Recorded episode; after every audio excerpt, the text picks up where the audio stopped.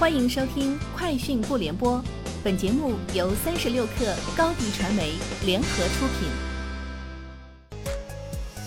网罗新商业领域全天最热消息，欢迎收听《快讯不联播》。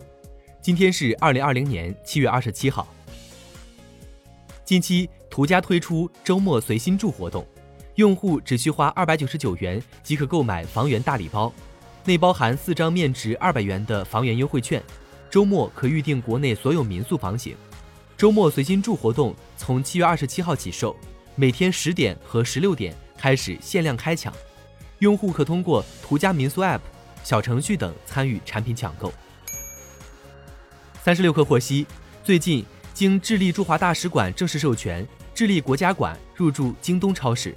截至目前，京东超市也已与包括澳洲奔富、智利甘露集团。法国拉菲罗斯柴尔德集团等国际知名葡萄酒品牌达成战略合作。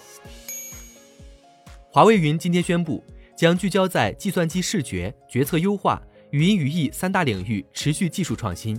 并发布了业界首创的 AI 训练及推理边缘小站方案——华为云 Model S Edge 智能小站，以人工智能澎湃技术创新助力产业智能升级。日前，北京汽车集团有限公司与国网电动汽车服务有限公司在北京签署深化战略合作框架协议，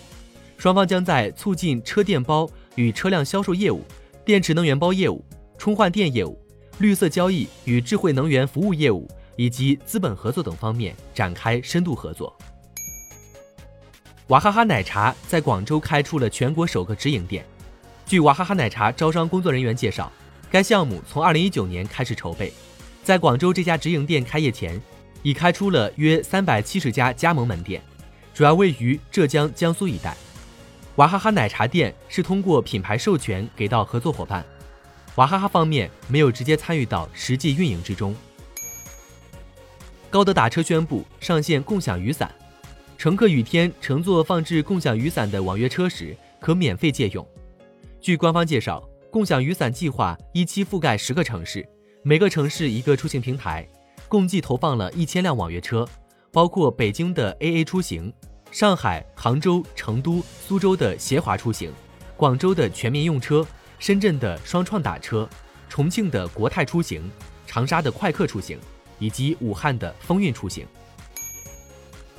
据外媒报道，在上周五举行的第二季度财报电话会议上。